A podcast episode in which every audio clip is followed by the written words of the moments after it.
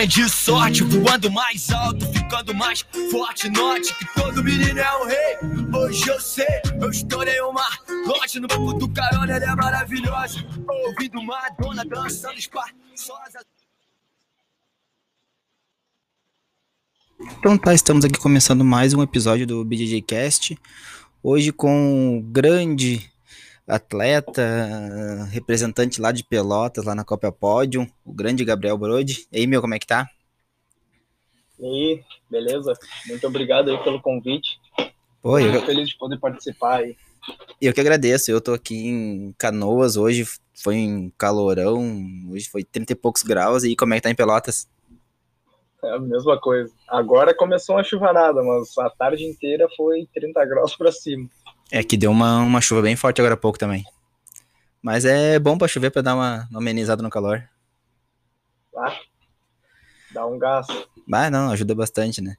Então, antes de, de, de já partirmos para essa conversa, vamos só citar que vamos pagar a conta, que nem eu sempre digo aqui com, com meus patrocinadores. E o meu primeiro patrocinador, que eu sempre citado, aí é a Torre Corretora de Seguros, é uma, uma corretora de seguros que não é só a corretora de carro. Sabia, Gabriel, que tem, tem seguro para quem é atleta? Pouco o cara que vive disso, uh, sei lá, machucou um joelho, tem seguro para isso, tu sabia? Não sabia. Pois é, eles cobrem tudo que é tipo de coisa aí, quem, quem for atleta, quem, quem tem carro, que hoje em dia todo mundo tem carro, né, mas uh, corretora de seguro não é só isso, então é, é muito mais que só carro e casa, então vale a pena dar uma conferida no, no Instagram da Torre Corretora de Seguros. Nosso segundo patrocinador é a Doutor Celular. Doutor Celular é aquela empresa que resolve teus problemas, né? Estragou o celular ali, a placa, a tela, ou qualquer outra coisa, a Torre Corretora, não, Torre Corretora, a Doutor Celular resolve. O nosso terceiro patrocinador é a Manasse Bombas. A Manasse Bombas é aquela empresa, assim, ó, Gabriel, que, pô, do pouco tu quer fazer uma reforminha, os professores querem fazer uma reforminha na, na, academia e não tem a ferramenta certa, porque dá uma pintada nas paredes, são muito altas, não tem lá um andaime. A Manasse Bombas é aquela empresa que resolve tudo isso. Então, é uma empresa também que vale a pena. É, é longe para vocês aí de Pelotas, mas para nós aqui de Porto Alegre vale muito. E o nosso quarto e último patrocinador que entrou há pouco tempo, que eu acho que tu conhece. É a Casa do Kimono, já ouviu falar? Ah, claro, claro. A galera daqui compra direto deles. É, cara. Site. Não, vale muito a pena, os preços deles são muito bons, entrega rápida. E outra, né? Lá tem tudo, né? Tem todas as marcas, não é uma, uma marca só, então o bom é isso, né? O cara vai visitar lá e já leva mais de alguma coisa. Eu mesmo fui lá esses Tem dias. Bastante coisa. É, eu fui lá esses dias e fui só para visitar esse com kimono. Não adianta. e, e para quem tá escutando, essa semana tem, tem promoção deles lá. Uh, cupom de desconto. É só botar lá no, no nos, lá no, na hora de comprar no site lá, o cupom de desconto é BJJ Underline Cast, 5% para quem for comprar parcelado e para quem for comprar à vista 10%. Então, pô, os kimonos deles já são baratos. Daí tem mais 10% para quem vai pagar à vista. Então tá valendo muito. E tem os kimonos da clã também, não sei se tu já ouviu falar, mas é um kimono que, que é da fabricação da, da casa do kimono. É um kimono. Eu peguei um deles lá, um kimono assim, a nível gringo, só que com preço nacional. Um preço muito bom. E para quem quiser, quem quiser comprar também os kimonos da clã, é BJJ Cast 10 tem 10% de desconto e a vista tem 15%. Então é um kimono que já é bom, já é barato, então tá mais barato ainda. Então, quem quiser comprar, aproveita essa semana que tá em promoção. E já vamos partir direto para esse, esse papo contigo aí. Como é que tá esse calor aí, os treinos, a preparação para pódio? É, tá, tá fazendo uns diazinho complicado aqui em Pelotas. Eu passei agora uma semana em Caxias, lá pelo menos estava um pouquinho melhor. O clima tava um pouco mais agradável do que aqui, mas lá também tava calor pra caramba. Acho que o Rio Grande do Sul, ao todo, tá, tá, tá, nesse calor, né? Tá complicado. Tá. Mas é o que temos. Chove, né? para, chove, para. É. E vamos já descobrir, antes de chegar nesse assunto da Copa Pódio, como é que foi que tu entrou no, no Gil? Cara, eu tive uma história meio um pouquinho diferente, assim, porque eu queria, eu treinava Muay Thai, né? Eu fiz oito anos de Muay Thai antes de entrar pro Jiu-Jitsu. E eu entrei para o jiu-jitsu único exclusivamente porque eu queria lutar MMA. Aí o meu professor de Muay Thai me levou para o jiu-jitsu e acabou que comecei fazendo jiu-jitsu duas vezes por semana, passei para três, passei para cinco, aí passei a treinar duas vezes no dia. Quando veio, eu meio que larguei o Muay Thai. Abandonou? Aí acabou que abandonei, porque eu sempre gostei muito de competir, né? E o jiu-jitsu eu sempre pensei assim, pô, é uma luta que, além de tudo, de, de, do jeito que é a luta, que eu gostei muito, me adaptei muito, também é um negócio que eu posso levar por, com qualquer coisa que eu possa fazer na minha vida. No, no tempo que eu comecei a treinar, eu estava no quartel, né? Uhum.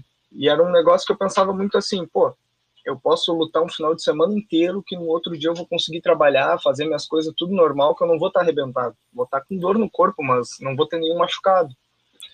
Não vou estar tá então, com a cara roxa? Fui... Oi? Não, não vai estar com a cara roxa? É, não. É, com as pernas machucadas, cara inchada. É, para ficar zero, né? O Muay Thai tem disso. Aí acabou que eu fui meio que largando, assim, o Muay Thai e fui ficando só no Jiu-Jitsu. E... Mas tu começou no... quando tu tava servindo e tava no Brasil, porque tu passou um tempo fora, né? É, foi assim. Uh, acho que nos eu comecei a treinar jiu-jitsu também, e na minha faixa branca eu fiquei dois anos sem treinar por causa do quartel, que acabou que eu servi um ano de recruta, no final do meu ano de recruta eu fui para uma missão no Rio de Janeiro, uma missão de paz, que até as Olimpíadas, eu acho, a Copa do Mundo, e aí foi bem na época que eu fui para lá, para pacificar. E uhum. aí depois eu voltei e já começou os treinamentos para ir para Haiti. Eu passei uhum. três meses no Rio e sete no Haiti. Ah, Só que entre esse meio tempo teve os treinamentos, né? Para cada uma das missões foi seis meses de treinamento. Mas foi... Então foram dois anos. Isso foi em 2014 ou 2016? Que 14 foi Copa do Mundo, 16 Olimpíadas. Ou tu não recorda? Ah, foi as Olimpíadas, então. Foi, foi entre do, final de 2014 e início de 2016. Hum, ah, tá. 2015. Tá, e, e antes de, de, que a gente, que, esse podcast que é mais para te conhecer, para nós trocar uma ideia. Então, essa missão de paz fora do Brasil, acho que forma teu, teu, teu caráter e tudo. Como é que foi essa missão? Como é que foi lá? É, uma coisa que eu, que eu percebo em mim, assim, que foi muito nítido, foi a minha mudança de mentalidade para competir. Eu passei sete meses lá e eu consegui fazer amizade com os caras que eram das forças especiais do exército. É, tipo o BOP do exército. Uhum. E ele, a maioria dos caras treinavam jiu-jitsu, né? como não tinha quase ninguém que fazia luta no, na nossa base, eu conheci esses caras e esses caras me chamavam para treinar praticamente todos os dias.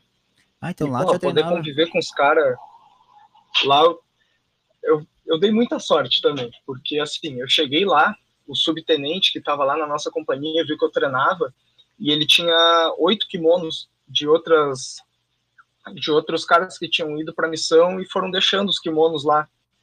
Aí ele me deu os oito kimonos e falou: entrega aí pra galera que vai querer treinar contigo aí, ver o que tu vai fazer com esses kimonos. Eu peguei os oito comecei a chamar a galera que tava lá na, na base, né? Pô, aí, ó, querem treinar, tem kimono aí, eu vou. A gente se junta ali, começa a fazer alguma coisa e tal. Consegui meio que formar uma turminha para treinar comigo. E com o passar do tempo, esses caras começaram a perceber que eu treinava, né? Só que eu era faixa branca ainda, tinha três graus, eu acho, ou dois graus na branca. Ah, eu era bem iniciante. Mas para quem é iniciante, pega alguém que tem 3 graus e alguém que nunca treinou, tem uma baita diferença. Ah, não, com certeza. Eu, eu praticamente o que eu fazia era meio que dar aula pros caras lá, né? Ah, tá. Tu, tu não treinava eu, com esse teu superior, eu treinava junto. Depois, primeiro eu comecei ajudando esses caras. Eu peguei os kimonos, a galera começou a querer treinar eu, tá, não, bem, vamos, vamos começar a tentar treinar aqui, fazer alguma coisa para não ficar parado. E ele era e aí, preta ou não? Não, era todo mundo branco. Não, esse, Aí esse os caras que eu conheci eram faixas azuis. Tinha dois azuis e um roxa. Bah, mas já dá um treininho bom? É, já melhorou. Melhorou bastante. Sim. E depois, com o tempo que eu comecei a treinar com esses caras, eu conheci a base dos fuzileiros navais. Tinha a base do quartel, que era onde eu ficava.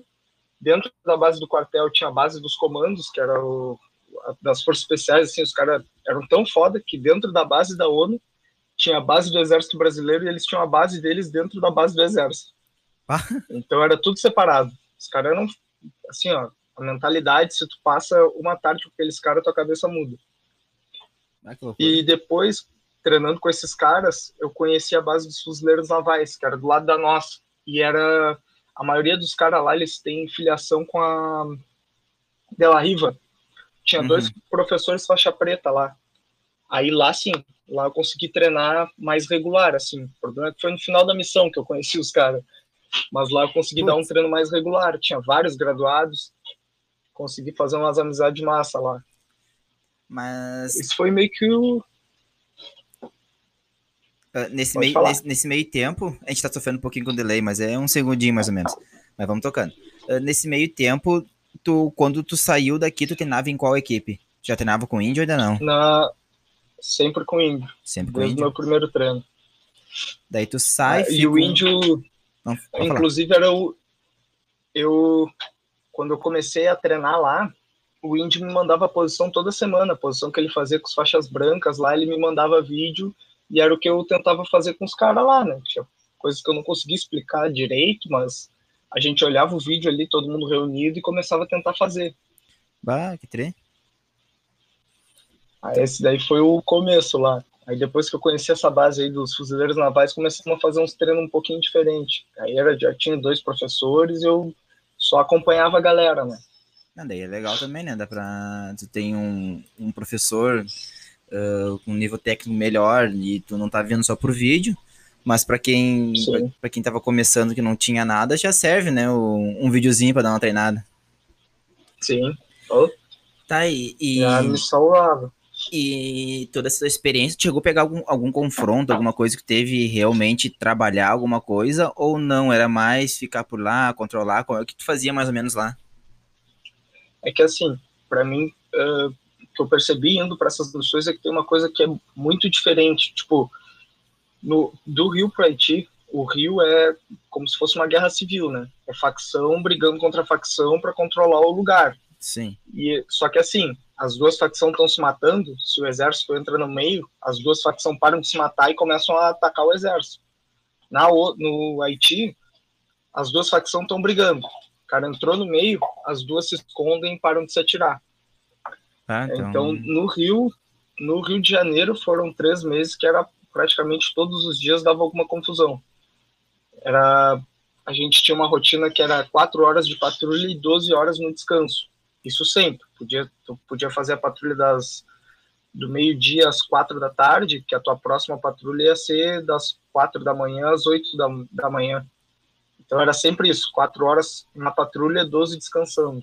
E chegou a subir morro no, Só no que- Rio? É, todos os dias. Ah, A perigo. missão da patrulha era, era. É, no Rio foi complicadíssimo. Teve vários, teve dois ou três soldados do, do nono ali que foram comigo, do batalhão daqui de Pelotas, que levaram um tiro. Um levou Ah. um tiro no braço, o outro levou um estilhaço no dedo. Tiveram algumas situações assim de confronto, mas, mas foi uma experiência assim única. E O no, negócio que eu passei lá, e no Haiti, porque a gente olha o Haiti por foto, claro, a gente vê muita pobreza, mas é um lugar paradisíaco, né? O lugar é muito bonito, né? É, o lugar é bonito pra caramba. O problema é que lá no Haiti o maior problema é a corrupção. A gente reclama muito de corrupção no Brasil, só que lá é, tipo, 100 vezes pior. Era, era duas facções e as duas facções comandavam a política, né? Cada uma das facções escolhia um representante ali e o maior papel do exército lá, pelo menos do meu contingente, foi tentar fazer as eleições acontecer sem ter fraude Bah. passei sete meses lá e teve que ir outro contingente para tentar fazer a eleição acontecer. Bah, em sete meses não conseguiram pacificar e acontecer uma eleição. Fizeram duas ou três eleições e nas três tinha alguma coisa que, que não podia validar. Mas essa Mas o exército ficou o exército ficou 12 anos lá na missão. Ah, No início tempo. era para pacificar, né? Que era confronto direto, era que nem era no Rio de Janeiro. Uhum. E até pior, porque o Haiti é foco de tráfico internacional de arma. Então, Pior o sistema lá era complicadinho no início. Só E- que depois eu fui um- o penúltimo contingente, já estava bem mais para manutenção da paz do que para pacificar. E essa época que tu foi aí, tu foi pós, pós aquele terremoto grande que deu ou não? Não, o terremoto foi em 2012. Foi, tanto Teve um foi depois. contingente do nono que foi, sim. Teve, tiveram três contingentes que foram daqui de Pelotas. O primeiro foi antes de tudo, foi um dos primeiros, mesmo Uhum. que teve lá na Haiti. O segundo foi logo depois do, do terremoto. O meu já foi quando já estava bem mais tranquilo. E quando tu foi, ainda tinha destruição do terremoto ou o país não tinha se, se reconstruído ainda? Não, tinha muita destruição. Tinha muita. É, é que assim, é, é um nível de pobreza que a gente nem acredita. Só tu estando lá para te ver o, o nível que é de pobreza do lugar. E tu via muito resquício assim do, do que foi o terremoto. Por exemplo, uma cidade que, cara, eu passei sete meses lá não vi um prédio. Não Ah. tem prédio. Que loucura. Tudo o que tem tá meio demolido. A galera, pô, é, coisas assim básicas de, de higiene a galera não tem. Por exemplo, banheiro em casa. Eu passei sete meses lá e na parte mais pobre, cara, a galera faz necessidade na rua. Ah, então É assim, É uma lição de vida pro resto da vida. é, aquilo lá te muda. Tu, pô, a gente chega aqui no, no Brasil, reclama de tanta coisa, do SUS, da- das coisas básicas, assim, que a gente não tem. Cara, lá, se tu tá doente, tu vai morrer. Se é uma doença que tu só te curaria com vacina ou alguma coisa, tu vai morrer, porque lá é a, a miséria é, é enorme mesmo. Ah, Tem que ter a cabeça muito, muito boa para não te, te mudar. Bom, daí tu, tu passou sete meses lá. Quando tu volta, tu segue servindo ou não? Ou tá dispensado? eu segui mais um. Eu segui até o final do ano, naquele ano. Uhum. Eu fui embora, eu entrei em 2014, entre 14 e 15 eu fui para o Rio, 15 a 16 eu fui para Haiti, e no final de 16, início de 17 eu saí. Mas Fiquei quando, três anos. quando tu foi, quando tu entrou, provavelmente tu, tu entrou com 18 anos, ah, quando tu foi, tu, tu já sabia que tu ia ou tu foi voluntário? Como é que rolou? Ó, foi meio que tudo foi acontecendo. O meu pai meio que me obrigou a servir, porque ele achava que filho homem tem que servir. Aí eu entrei no quartel, não gostava, não queria. No final do ano eu queria ir embora, e aí teve a seleção para ir para o Rio. Aí eu me voluntariei, eu queria ir, né? E teve um sargento que acabou me escolhendo. Entre os soldados que tinham ali, tinha uma galera que queria, o cara me escolheu para ir para o Rio. Eu ainda era recruta, né? Eu não era nem soldado. Na verdade, para ti, para essas missões, tu já tem que ser soldado mesmo. Não pode Hum. ser recruta, não pode ser defetivo variável. Já tinha que ser soldado antigo. Uhum. E aí, quando o cara me escolheu, eu resolvi ficar. Acabou que eu voltei já com a cabeça de, não, tá, agora eu vou embora. Já, já tô legal de exército. Teve o Haiti, aí eu fui voluntário de novo e fui. aí acabou as missões, eu saí fora. Aí, não, agora não quero mais, cansei. E, e lá no Rio, esse tempo que ficou no Rio, lá chegou a dar um, algum treininho lá ou não? No Rio, não. A base lá era numa. A gente. Acabou que eu fiquei três meses lá, a gente dormia em barraca, a gente tinha uma. Meio que uma academiazinha ali pequena, mas já dava para fazer alguma coisa, e tinha uma quadra de futebol que a galera usava para correr. Era. Basicamente era isso. A rotina era acordar, fazer as patrulhas, voltava, manutenção nas armas, nos negócios, alimentava e descansava até o próximo. até a próxima patrulha que era é que também normalmente elas tinham que levar quatro horas, mas sempre levava cinco, seis. Porque dava algum confronto, um tiroteio ou alguma coisa, o outro pelotão que tinha que vir atrasava. Então era sempre meio que tempo de descanso era para descansar mesmo. Sim. Então o cara pensa, ah, foi pro Rio, vai, vai ter mordomia negativo, só trabalho. Pior do que se ficasse no, no quartel aqui mesmo. Ah, que loucura. O cara acha que, ah, tô lá no Rio, o cara ficou um tempo lá no Rio, o cara deu uma aproveitada negativo, só se ferrou. É uma, uma experiência massa. é legal, mas o cara passa por umas coisinhas chatas. Ah, faz parte. Faz parte, infelizmente faz parte. Bom, daí tu, tu volta, tu, desse, daí tu, quando tu voltou, disse, ah, vou treinar normal, ou não?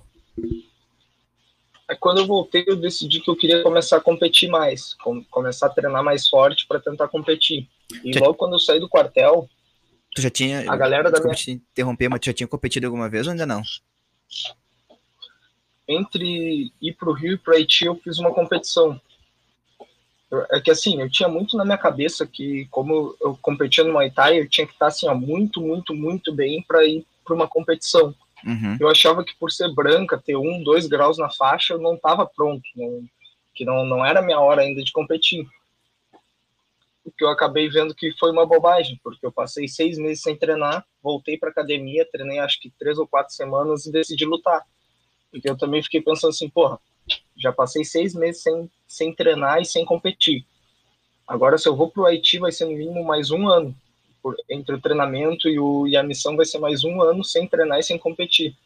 Se eu não for agora, talvez depois que eu volte eu já nem queira mais treinar, nem lutar. E aí eu resolvi lutar, mesmo sem treinar. E, e como é que foi a tua primeira experiência com a, com a competição de jiu-jitsu? Qual foi e como é que foi o resultado? Pois é, o resultado, pro tanto que eu treinei, eu acho que eu fui bem demais. Porque eu, eu dei uma sorte que no meu primeiro campeonato de jiu-jitsu eu consegui ganhar a categoria sem kimono, o absoluto sem kimono e a categoria com kimono. E o absoluto com kimono eu não lutei. Ah, então mas- as três categorias que eu lutei eu consegui ganhar. Voltou recheado Foi de medalha. Prime, Uma Prime. foi numa Prime ainda. Ah, eu, eu, às vezes dou uma, uma, uma pequena crítica com a federação por. Mas é algumas coisas que eu acho que eles poderiam melhorar. Mas questão de nível de Prime, de tanto de competição e de estrutura é inexplicável. A gente for olhar, às vezes é melhor que muita federação nacional aí. Então, o Prime tem um Com nível muito bom. Bom, daí voltando. Aí eles Vai, fala, pode falar. Oh, e, e o que eu achei legal também foi durante a quarentena, eles mesmo sem fazer eventos, se puxaram fazendo live, chamando atleta para fazer.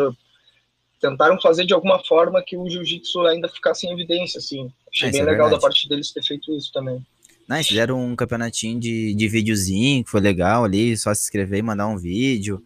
Agora retorna- retornaram as competições, então eh, a gente tem um, um- um- eu pelo menos, uma, uma pequena parte para reclamar, mas o- é muito mais em agradecer que tem eles do que reclamar deles. Então, graças a Deus Sim. temos um campeonato de um nível bom. Até eu, eu andei pesquisando, não, não concluí a pesquisa para ver. Eu tô pesquisando de todas as federações, de todos os estados do Brasil para ver qual que é o mais estruturado, melhor premiação, qual que é o melhor campeonato estadual do Brasil. E olha, somos um dos melhores. Eu acredito. A premiação é. boa e o campeonato em si, né? Sim, É sim. bem. um nível altíssimo. Até eu gravei com o Iago Martins, que ele ficou acho que uns 4, 5 anos lá na, na Atos, lá com o André Galvão. E ele comentou que quando voltou pra cá ele se impressionou, porque aqui ele. Hoje ele tá de marrom, mas quando ele foi ele era azul e pegou roxa lá. Ah, aqui na, na Prime, sempre. Deixa a motinha passar? Deu, passou.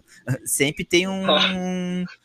Uma luta dura, duas lutas duras, três lutas duras. Então não tem como dizer assim que é fácil, porque o nível da Prime é muito bom.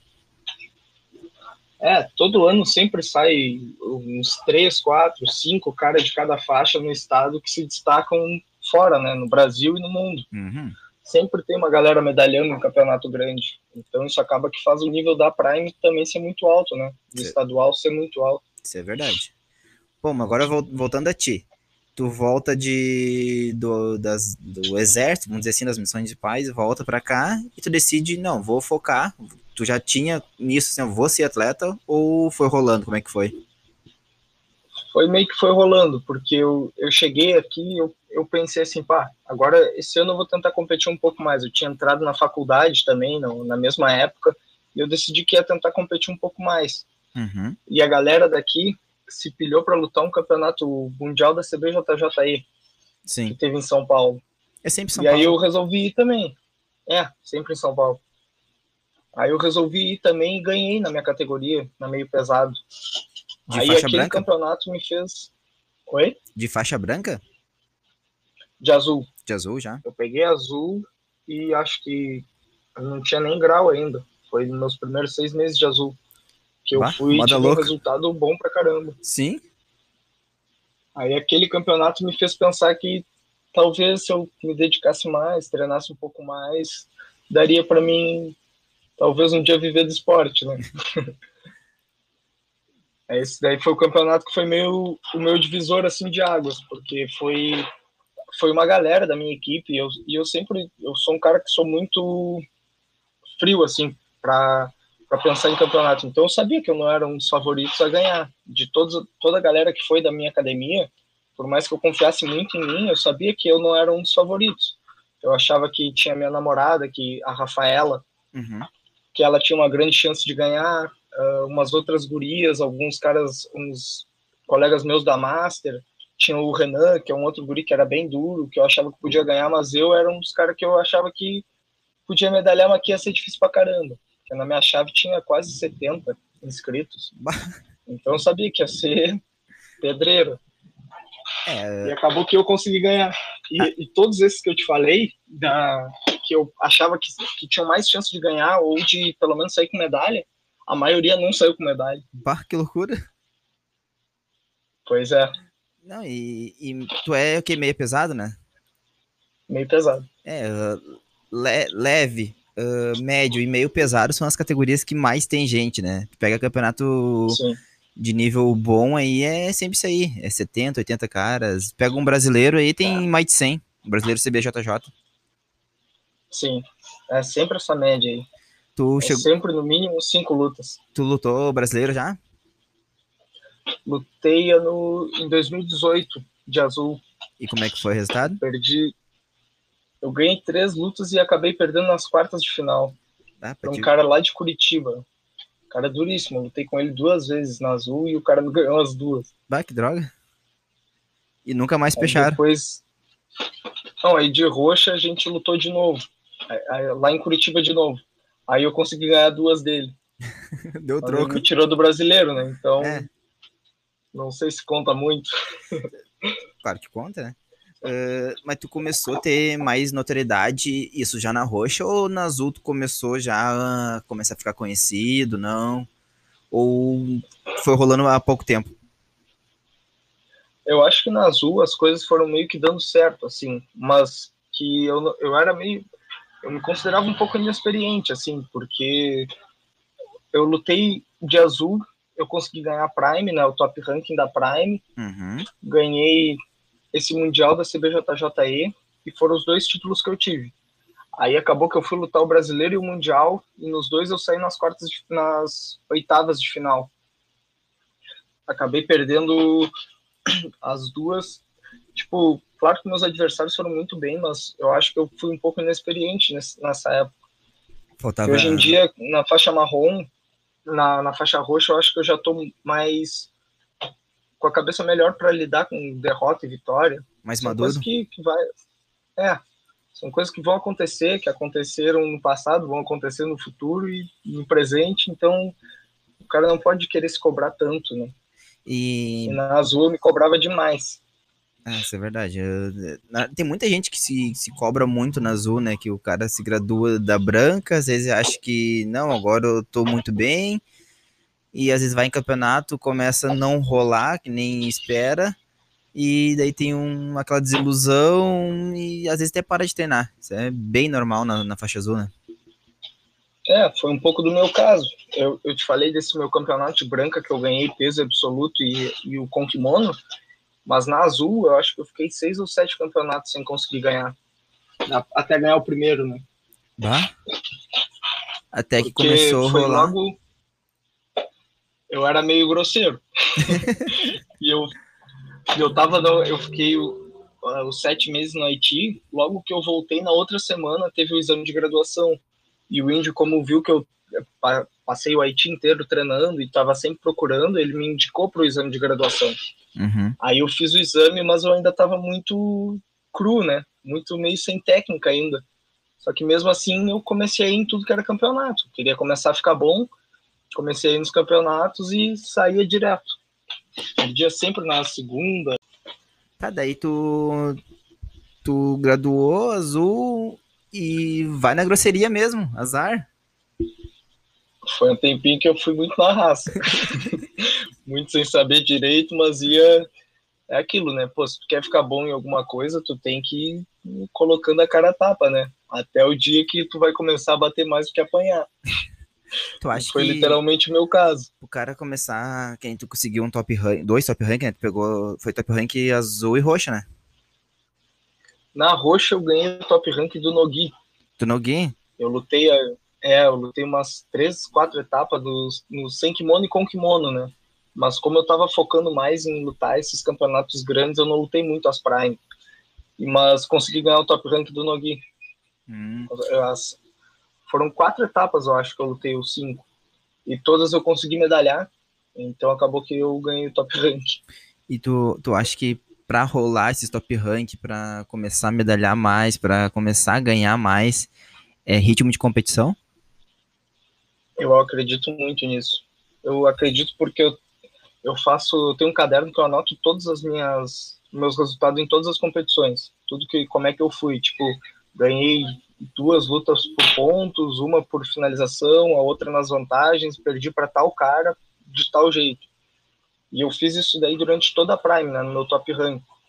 No ano que eu, que eu ganhei o top rank, os cinco primeiros absolutos eu perdi, ou na semifinal ou na final. E Ah. os cinco últimos eu ganhei. Então eu acredito muito que quanto mais tu compete, mais tu vai melhorando e vai aprendendo a te, vai te conhecendo melhor, né? Vai te adaptando àquilo dali. Então é, é lutar, lutar, lutar e lutar, não adianta. É, lutar, mas não só lutar por lutar, né? Sim, sim. muito vai de, de ser organizado, lutar e ver, entender o que que aconteceu, por que que tu ganhou, por que que tu perdeu e tentar melhorar pro próximo. E, e antes, bom, como tu falou, era, era na grosseria, na força e azar. E hoje tu consegue ter uma estratégia de luta ou ainda não, tu deixa rolar? Eu, depois que eu peguei a roxa, eu comecei a prestar muito mais atenção nisso sobre, sobre a estratégia. Hoje em dia eu tento fazer muito mais estratégia, eu tento estudar o máximo que eu consigo de quem eu vou lutar para chegar sem ter surpresas. Uhum. Eu acredito muito nisso daí, que quanto mais tu estudar, mais tu, tu fizer uma estratégia boa, mais chance tu vai ter de ganhar. Sim, Eu sei que tem muita gente que, por exemplo, não gosta nem de olhar a chave da luta. eu sou um. as chaves, saber com quem vai lutar. Vai, eu, olha, eu, eu olho a chave e depois já tô no Instagram do cara procurando para saber o que o cara faz. Não, eu, eu sou um que gosto de olhar. Ah, tu gosta? Eu gosto de olhar. Eu, eu, se puder pesquisar o CPF da mãe do, do, do primeiro adversário, eu faço. Eu também. Eu, bah, eu olho tudo que for possível. Não tem. O que eu puder saber da vida do cara, eu procuro saber, É para não ter surpresa. Não, porque, Mas eu acredito que porque o cara acaba todo mundo se conhecendo. Então tu conhece mais ou menos o jogo. Então tu saber com quem vai lutar já ajuda. É, exatamente. Eu acho que muito, tipo, é, também tem tem dois tipos de pessoas, né? Eu acredito para isso daí tem a pessoa que vai olhar e vai ficar com medo, vai ficar nervoso, vai achar que o cara é muito bom, porque normalmente quando tu vai ver as postagens do- dos caras que vão lutar contigo, os caras só postam as melhores partes, né? Claro, né? eles fazem de bom. O cara só vai postar as medalhas. Quando perder, o cara não posta. Então tem esses dois lados. Tem que saber lidar e e entender que, pô, tu tá olhando o negócio para te estudar e, e ganhar do cara, não tá olhando para endeusar o cara, para achar que o cara é bom pra caramba. É, isso é. Você tem que tirar o lado bom, não pensar no, no lado negativo. Procurar sempre os defeitos. E, e desses. de- Da, da Azul, que foi o cara que tu pegou assim na Prime, que tu fez top rank na Prime, que foi o cara assim, tu, o cara mais difícil que tu lutou. Na Prime, o mais difícil que eu lutei foi o. O Samuel. Samuel Arriesh. Louco equipe duro ele é? pra caramba. De que equipe ele é? Ele é da Marra Senk agora. Ah, tá, tá, sei. Sei qual equipe, Esse quem é ele, daí- não sei. Talvez você saiba quem é, mas de cabeça não me veio, não, não me veio né, quem é ele. É, Ele é duríssimo. Me ganhou duas vezes na, na primeira ou na segunda etapa da Prime, do ano que eu ganhei o rank. E aí Marra depois Senk, disso daí de- a gente nunca mais lutou. É Marracen, que ele é de São Leopoldo, né? Sim. Né É, equipe ele era boa, da né? Marra Senk. Hoje em dia eu já não sei mais se ele segue na, na Marra Senk ou não. É que o pessoal troca muito de equipe, né? Virou Sim. meio que, que normal. Até uma, uma das perguntas que veio, ah, porque tu hoje tu é, tu é um profissional do jiu-jitsu e tu tem, tem tido bons resultados e uh, tu é um dos principais nomes aí para começar a ganhar mundial e tudo. Chegou a rolar algum convite de equipe de fora daí de Pelotas para ti vir para a equipe? Uh, como, como várias equipes grandes têm feito isso, chegou a rolar alguma coisa ou não? Não, mas eu também, tipo, isso não é uma coisa que eu que eu procuro ou que eu penso em um dia fazer, porque assim o relacionamento que eu tenho com meu professor é, é um relacionamento é muito forte assim, tipo, pô, o cara faz todo o meu planejamento, as minhas planilhas de treino, eu e ele a gente passa tardes inteiras discutindo sobre luta, sobre como eu faço para ganhar de tal cara, o que que eu podia fazer de diferente. É um cara que, tipo, comigo ele tem a mente muito aberta. Eu uhum. acho que não, não me faz falta. Sim, sim. Não, não tenho. Eu me sinto bem na equipe que eu tô e tenho muito orgulho, assim.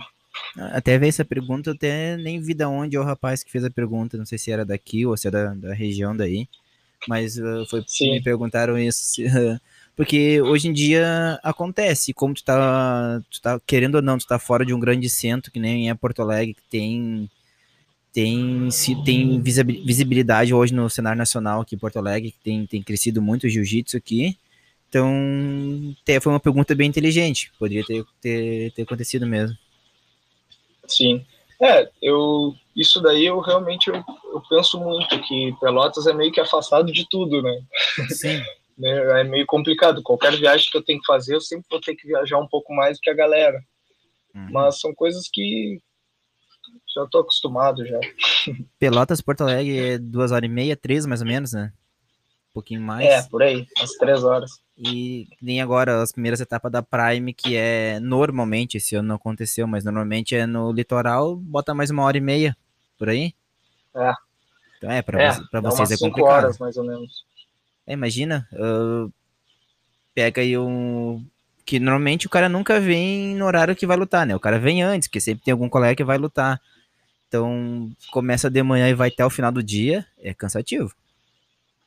É, normalmente a gente sempre pegava ônibus, né, para ir para essas etapas. Só que aí o ônibus sai às duas da manhã, três horas da manhã, para conseguir chegar no evento no horário dos primeiros a lutar. Bah, cansativo. Aí já é uma noite que já vai. Já não dorme. Já chega mais ou menos, né?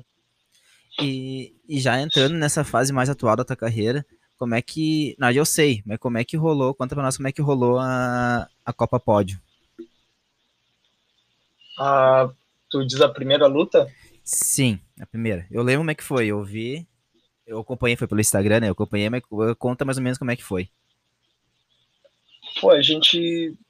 Primeiro, para mim ser convocado, eu já estava esperando já desde o início da quarentena que eu sabia que ia ter esse GP dos meio pesados, é, médio, meio pesado, né? Uhum. Então, desde o início da quarentena, eu estava esperando para ver quem que ia ser o cara do Rio Grande do Sul para me tentar tentar pelo menos que me chamassem para fazer a luta com ele, né? Uhum. Quando botaram que ia ser o, o Foguinho, eu pedi para a galera inteira da, da academia, uma galera mesmo votou em mim ali e me chamaram. E eu passei exatamente 50 dias fazendo exata toda a planilha que eu e o Índio comenta, é, nos dispusemos a fazer. Eu fiquei os 50 dias todos sem errar nenhum dos meus treinos. Foram 50 dias que a gente montou o cronograma e a academia ainda estava em obra. Tinha dias que a gente ficava na obra da academia durante o dia, de noite se reunia todo mundo e treino. Duas horas de posição, tinha dias que era só rola, tinha dias que era treino específico, não interessava.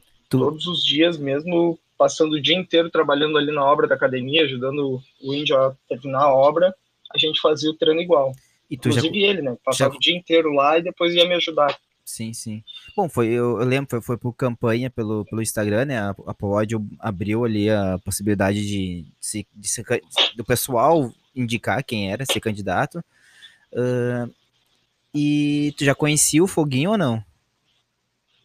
Conheci, eu tinha lutado com ele no início do ano, em março, eu acho, no, no Sul-Americano do Abu Dhabi, uhum. do AJP, tinha sido em Gramado. Sim, eu lembro. Eu tinha feito já uma luta com ele lá, e eu ganhei na, dele naquela luta por uma vantagem. Eu lembro, Assim, eu vi a foi luta. uma das lutas mais. Eu vi a luta. Eu saí demolido da luta, demolido. Eu vi porque eu tava vendo uma luta de faixa preta e tava rolando de vocês atrás. Porra. Eu Aquela lembro. lá foi um lutão. Daí eu. E ainda pegou. Foi, foi assim que eu descobri quem tu era, que daí eu vi, porque eu. O que aconteceu, assim, mais ou menos que eu já sabia quem era o Foguinho. O Foguinho ganhou do Robson na Prime de novembro, que teve uma polêmica, assim, mas daí ficou na mão do juiz, deram pro, pro Foguinho. Daí eu bah, comecei a acompanhar o Foguinho. Deu, bah, o Foguinho vai lutar. Daí eu acompanhei a luta de vocês. Daí eu olhei, opa, mas quem é esse louco ganhando Foguinho? Daí foi que eu descobri quem tu era. Ah, o Foguinho é duríssimo. Falou. Fiz Né? só lutão com ele. Daí e fez o Robson também é outro que. É, o Robson é. Esses dias eu, eu me encontrei com ele, não com ele, fui gravar com o Moacir, ele tava na academia lá. Pô, o louco já era forte. Pós-pandemia tá mais forte ainda. Ah, o cara tá uma parede. É, ele é forte mesmo. Aí, agora ele Já vai lutar com ele o, algumas vezes também. vai lutar agora o BJJ Bet, teve lá uma campanha lá. Chegou a fazer a campanha pra ver se conseguia ou não? Não, esse daí não. Não, ele... Como ele... eu tava. Eu tô mais envolvido agora na. Depois que passar a Copa Pod é que eu vou pensar o que, que eu vou fazer, mas É sábado agora, por né? enquanto meu foco tá. É, nesse sábado. E, bom, a gente já chega nessa tá parte. 100%. Espero não- que não esteja atrapalhando teus treinos pra essa semana. Não, não, não. Já, já fiz meu treino do dia. É momento de descanso. É, bom, Leite fez todo um planejamento, porque era uma coisa bem diferente, né? Eram três rounds, podendo acabar no primeiro ou lutar os três. Então tu, tu fez todo um planejamento já em cima do jogo dele ou não? um pouco no jogo dele, em cima do jogo, não. O que eu tento fazer sempre é entender o que, que o cara faz para tentar anular. Anular aquilo e fazer o meu jogo. Uhum. Eu não me preocupo tanto com o que o cara vai fazer, em sim tentar simplesmente não deixar ele fazer nada. E o teu, o teu jogo tu se considera mais guardeiro ou mais passador? Eu acho que na faixa azul inteira eu fui mais guardeiro e agora eu tô me tornando um pouco mais passador do que guardeiro. É pior que eu tô, tô na mesma. Eu, eu tô quase. tô com 4 graus na, na, na roxa. E eu tenho mudado, eu não chamo mais ninguém pra guarda. Tenho só que passar guarda. Parece que eu não sabia passar guarda. Eu não, vou começar. E tô nessa também. Tô começando a passar mais do que, do que ser guardeiro.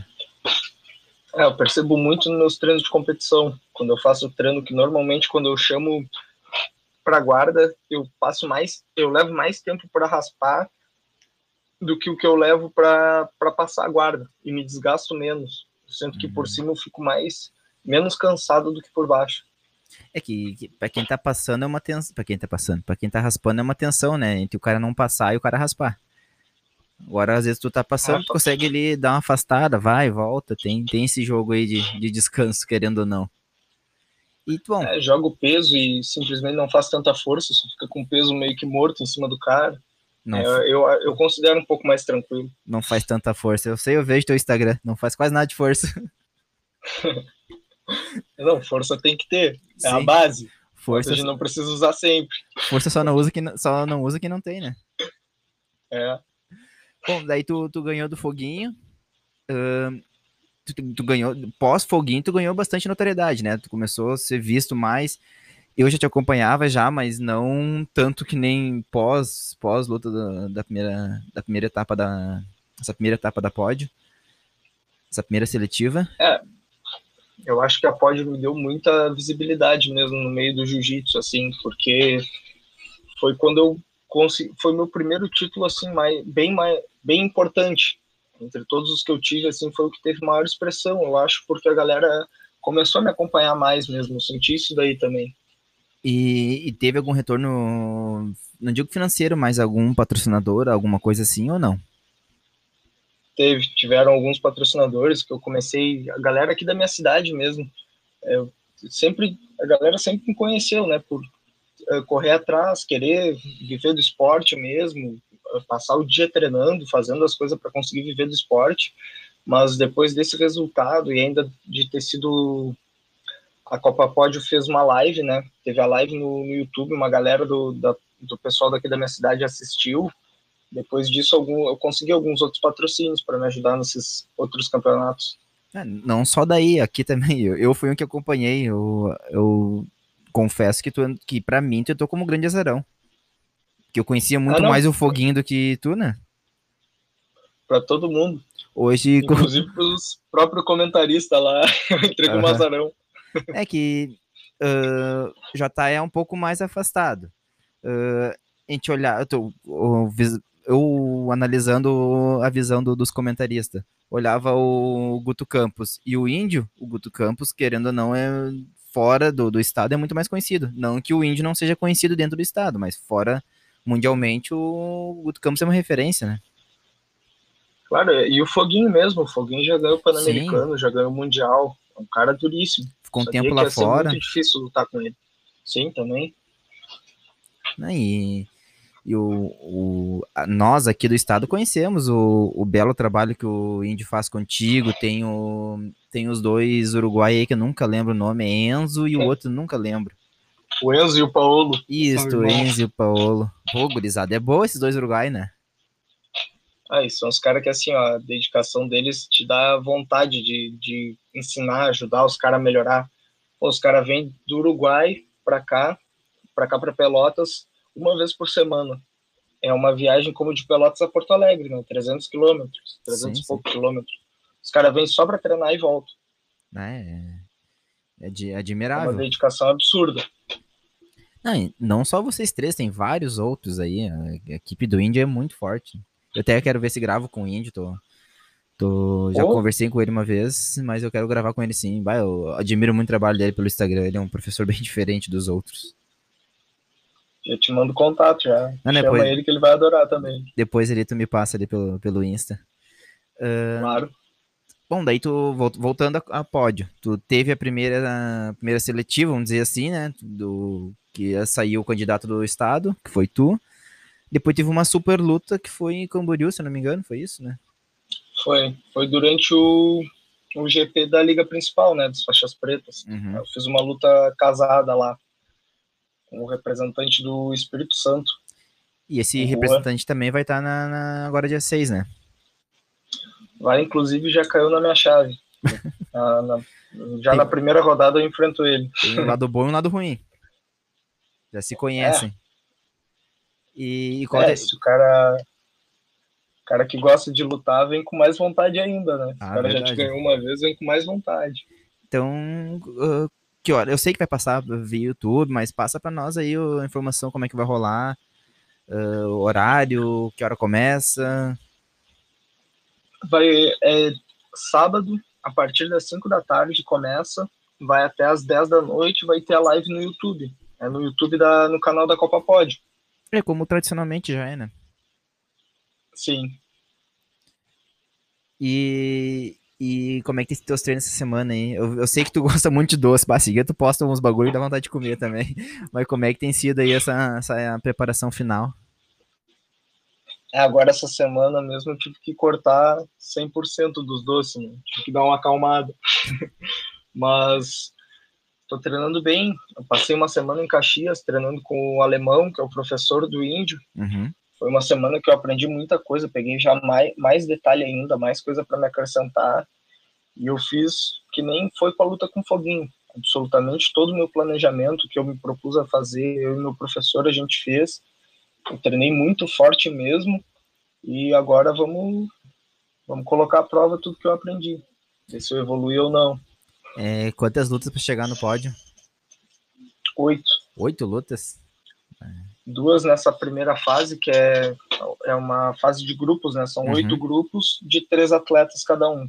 Todos lutam com todos, o melhor de cada grupo passa para a fase que vai ser o GP, como é o dos faixa preta, né? Sim. Quatro de cada lado, todos lutam com todos e aí sai o ranking. O melhor de um lado pega o segundo melhor do outro. Sim, se, se ganhar, ou se perder alguma, não tá, não tá tudo perdido, né? Não. Aí, inclusive, se, eu perder duas e ganhar duas por finalização e o outro cara que ganhou as quatro lutas ganhar por vantagem, eu tenho a chance ainda de me classificar na frente dele. Uhum. É, é o, é o modelo clássico da, da, da pódio, né? É, é visando a finalização, né? Se tu conseguir finalizar, a progressão máxima ali, que é a finalização. Quanto maior tu progredir na luta, maior vai ser a tua pontuação. Sim, sim. É um é um formato bem competitivo que eles fazem, porque mesmo às vezes tu não ganhando a luta, uh, tu tá no jogo. Então nada Sim. tá no, no nenhum momento tá tudo perdido, né? É, eu, eu achei bem legal também essa maneira que eles fazem, porque é, não é um tiro de 100 metros, né? A competição, a Copa Pod é uma maratona. Tu é tem que estar preparado e bem para lutar bastante. E, bom, tu já deve ter estudado todo mundo que vai lutar, né? Com certeza. Uh, quem é o cara mais forte? Tu olhou assim, bah, esse aqui é o cara a ser batido. Ou não tem ninguém, assim, ou tu é o cara a ser batido. Qual a tua visão? Ah, eu acho que pô, a maioria dos caras que se classificaram, se não todos, são caras pô, muito duros. Entrou agora um cara do de Minas Gerais, que é da Atos, que, que é um dos caras que eu acho que vai ser mais duro, assim. O cara vem embalado, ganhando bastante coisa. Uh, tinha também o, o, de São Paulo, que eu sei que é bem duro, mas vai ser guerra com todo mundo, né? É. Só luta dura. Azarão não, não, não tem, tem né? nenhuma. É. É uma, uma seletiva onde afunilou para os melhores, então Barbada não vai ter. É, nem um pouco. E qual o teu, teu além da, do teu primeiro objetivo momentâneo, que é a, que é a pódio, qual os teus objetivos para o resto de 2021? Eu tô quase 2020 ainda, mas em 2021. É. Eu pretendo, se tiver o brasileiro e o mundial, tentar lutar os dois mas como a federação ainda não colocou nada, tem boatos aí que vai ser em junho. É, eu vi boatos mundial. É, mas ainda não tem nada certo, né? Mas a princípio eu quero lutar o mundial de novo. O planejamento, o meu foco vai ser todo para conseguir lutar o mundial. É, então, tem um dos grandes nomes a, a ganhar o mundial. É o título que eu mais quero, né? Que é o todos os títulos do jiu-jitsu, não importa se tu tem o mundial. Infelizmente é, é verdade. É mundial é mundial. E queria te perguntar, uh, financeira, até veio essa pergunta aqui. Deixa eu ver quem é. Bom, agora não vou conseguir abrir. Mas uh, financeiramente, a pódio te dá algum dinheiro ou só visibilidade? Isso direto pódio. Sem falar valores, se dá, mas te dá algum retorno financeiro ou não? Me dá. Eles mesmos te dão? Me dá. Ah, isso é interessante. Sim. Tu acha que esses, event é. esses eventos assim de privado, onde começa a rolar dinheiro, como o próprio BJJ Bet, o BJJ Stars, uh, vai uh, diminuir um, um pouco o foco nos outros campeonatos ou não? Eu acho que não. Eu penso assim, ó, os campeonatos grandes, mundial, brasileiro, europeu e pan-americano, uhum. eu acho que vão conseguir tendo o mesmo prestígio que tem sempre. Uhum. Para te ser convidado para lutar esses campeonatos de luta casada, tu vai ter que ter feito uma, uma trajetória ganhando esses campeonatos. Mas eu acho que a tendência é esses campeonatos de luta casada cada vez aumentar mais e valorizar ainda mais. As federações, eu acredito que daqui a um tempo vão ter que pagar em, em praticamente todos os eventos que fizerem. Ah, a JP Porque agora. a galera não vai mais lutar. A JP agora vai ter um em Barueri ou Bru... Brusque. Barueri, Brusque, que vai pagar 40 mil pra faixa preta. Eu vi. Esse aí. Na mesma época do brasileiro, né? Na mesma época do brasileiro. Eu acho que é aí que eles estão. Vão, vão começar a guerrear esses dois aí com, com os eventos, essas duas federações. Quem ganha é o atleta, né? É, eu, eu acredito que, pô, quanto mais campeonato pagando em dinheiro tiver, melhor é para todo mundo, porque a galera, querendo ou não, lutar, tu gasta muito dinheiro, tempo e, e ter um retorno, principalmente no campeonato ali mesmo, né? Um retorno direto pô, é muito gratificante. E ajuda o cara, o atleta a querer mais, né? Ah, sim, imagina. Eu pego um cara que nem tu que mora longe de Porto Alegre. Por exemplo, se tu vai fazer uma luta fora do Brasil, tu precisa vir até Porto Alegre, fora do Brasil, fora do estado. Sei lá, vai para São Paulo, vamos dizer agora São Paulo. Tu vai ter que vir a Porto Alegre, pegar um avião, ir a São Paulo, então teu custo já é muito mais alto de quem tá aqui. E se a gente coloca é. só isso, agora tu bota aí suplementação, treino, kimono, comida, bah, tu vai olhar, é um custo muito alto. É altíssimo. E tem gente que acha que é barbada, né? É, não, a vida de atleta tem que ser muito por amor. Principalmente no início, né? Porque tu vai gastar muito dinheiro e não vai ter retorno nenhum. É verdade. Com o E, tempo, se tu for te destacando, começa a melhorar, né? Mas, mas leva tempo. e qualquer empresa aí que o cara vai tentar custear, ah, uma ajuda de, de, pra custear alguma coisa, eles pensam, ah, esse vagabundo não quer trabalhar, só quer, só quer lutinha. É. É, eu acho que isso está mudando também um pouco, mas ainda tem muito, né? A galera não, não, não ajuda tanto, mas eu tem- acredito que está mudando e está melhorando. Tem melhorado, tem melhorado. Uh, Graças a Deus, ah, aqui na região de Porto Alegre, pelo menos, tem, agora tá abrindo muita equipe. Aqui mesmo onde eu moro, aqui em Canoas, aqui, no raio de um quilômetro, deve ter umas sete ou oito equipes. Então tem muita gente treinando, tá começando a se divulgar mais, ah, eventos pagando bem. Agora mesmo a gente tem o- um evento ali em Araranguá que paga para faixa escolhida mil reais. Então tá começando a ter eventos aqui na região também pagando dinheiro, então tá começando a se divulgar, tá começando a ter um retorno para os atletas, então estamos crescendo. Resumindo, resumindo é isso, estamos crescendo, o jiu-jitsu está crescendo. E a tendência é ter mais gente treinando, mais gente lutando e o, e o esporte só crescendo. É, esse é o objetivo. E então tá, eu, eu tenho só te agradecer. A gente tá quase uma hora aí, já não deu uma hora de, de conversa. Ah, te desejar muita sorte aí agora no, no sábado. Certamente vou acompanhar, para me não acompanhar, tem que acontecer alguma coisa, mas é, já tá na minha programação de sábado acompanhar a, a Copa Pódio. Te agradeço muito aí, a gente já vem uns dias conversando. Eu espero que tu seja campeão. ah, possivelmente futuramente gravamos novamente. Uh, mandar um abraço aí pro professor Índio aí se, se escutar. Uh, quero gravar com ele, depois tu vai me passar o contato, eu vou dar uma conversada com ele.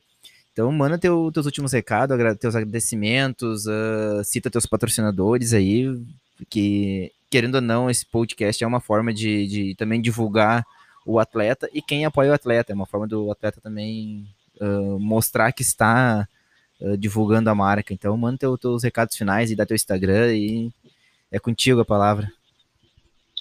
Não, só, só tenho a te agradecer também aí. Pô, a gente já veio se falando fazia uns dias mesmo. Tava pilhadão aí por fazer um podcast. E acho que deu tudo certo, né? Sou meio envergonhado para falar, mas acho que saiu bem aí a conversa. Saiu, saiu. E é, agradecer meus patrocinadores aí, o meu fisioterapeuta, o Henrique, o, o meu nutricionista, o Giovanni, o meu preparador físico, Murilo, a academia personal, que está sempre, pô, me abriram as portas lá para mim treinar, tenho muito a agradecer. O médico que ajuda a maioria da, da nossa equipe de competição, Luiz Fabiano, que é um cara, pô, importantíssimo para nós. E meus patrocinadores que me ajudam com as despesas também do, das viagens e tudo mais, que é o Grupo Guimarães e a Padaria Doce Família. Muito agradecer essa galera. A padaria é onde tu pega os doces. É, tendo que, que dar uma segurada agora. Véspera de campeonato. Pô, esqueceu o abraço do professor aí. Ah, não, pô, meu professor, ele tá mandando mensagem agora já para saber onde é que ia ser o podcast. Não, Ele já sabe que... que, pô, falamos bastante dele, Ah, sabe sim. que tá sempre, estamos sempre juntos. Não, não, diz pra ele que hoje mesmo já sai. Então tá, te agradeço. Ah, Então dá, tá. teu, dá teu Instagram aí, o Instagram da equipe também. É Gabriel Brode, o meu e o da equipe é JA Índio Jiu-Jitsu. Tá, beleza. Então te agradeço muito e até uma próxima. Logo, logo a gente ah, se fecha aqui pro Porto Alegre. Claro, vai ser um prazer. Então tá, curtimos esse papo aí com o Gabriel Borodi. Quem escutou até aqui, agradeço muito. E quem puder seguir nossa página no Instagram ali é BJJ_cast. Ah, se puder compartilhar também, a gente vai escutando pelo Spotify ali, vai no- nos três pontinhos ali, compartilhar pelo Stories. Então, tu vai clicar ali, já vai direto pro, pro, pro teu Stories ali. Todo mundo que, que vê teu Stories vai ver ali a publicação, então isso ajuda muito a divulgar. E até uma próxima aí. Então, agradeço muito. Relembrar nossos, nossos patrocinadores, a, a Torre Corretora de Seguros, uma das melhores corretoras de seguros aí da região. Ah, tá marcado lá no, na, na, página lá o, o, Instagram deles. A Casa do Kimono aí, uma referência em kimonos, uma das melhores lojas de kimono do estado e, quiçá do Brasil. A melhor do estado, com certeza, aí, representante da Coral, Atama, Caveira, Vulcan, todas as marcas nacionais que tem. Uh, clã, kimono muito bom, então vale a pena seguir lá, tá com promoção até domingo ali, como eu falei lá no início do, do episódio, de de 10% e 15%, 15% ao vista e 10% de desconto no parcelado.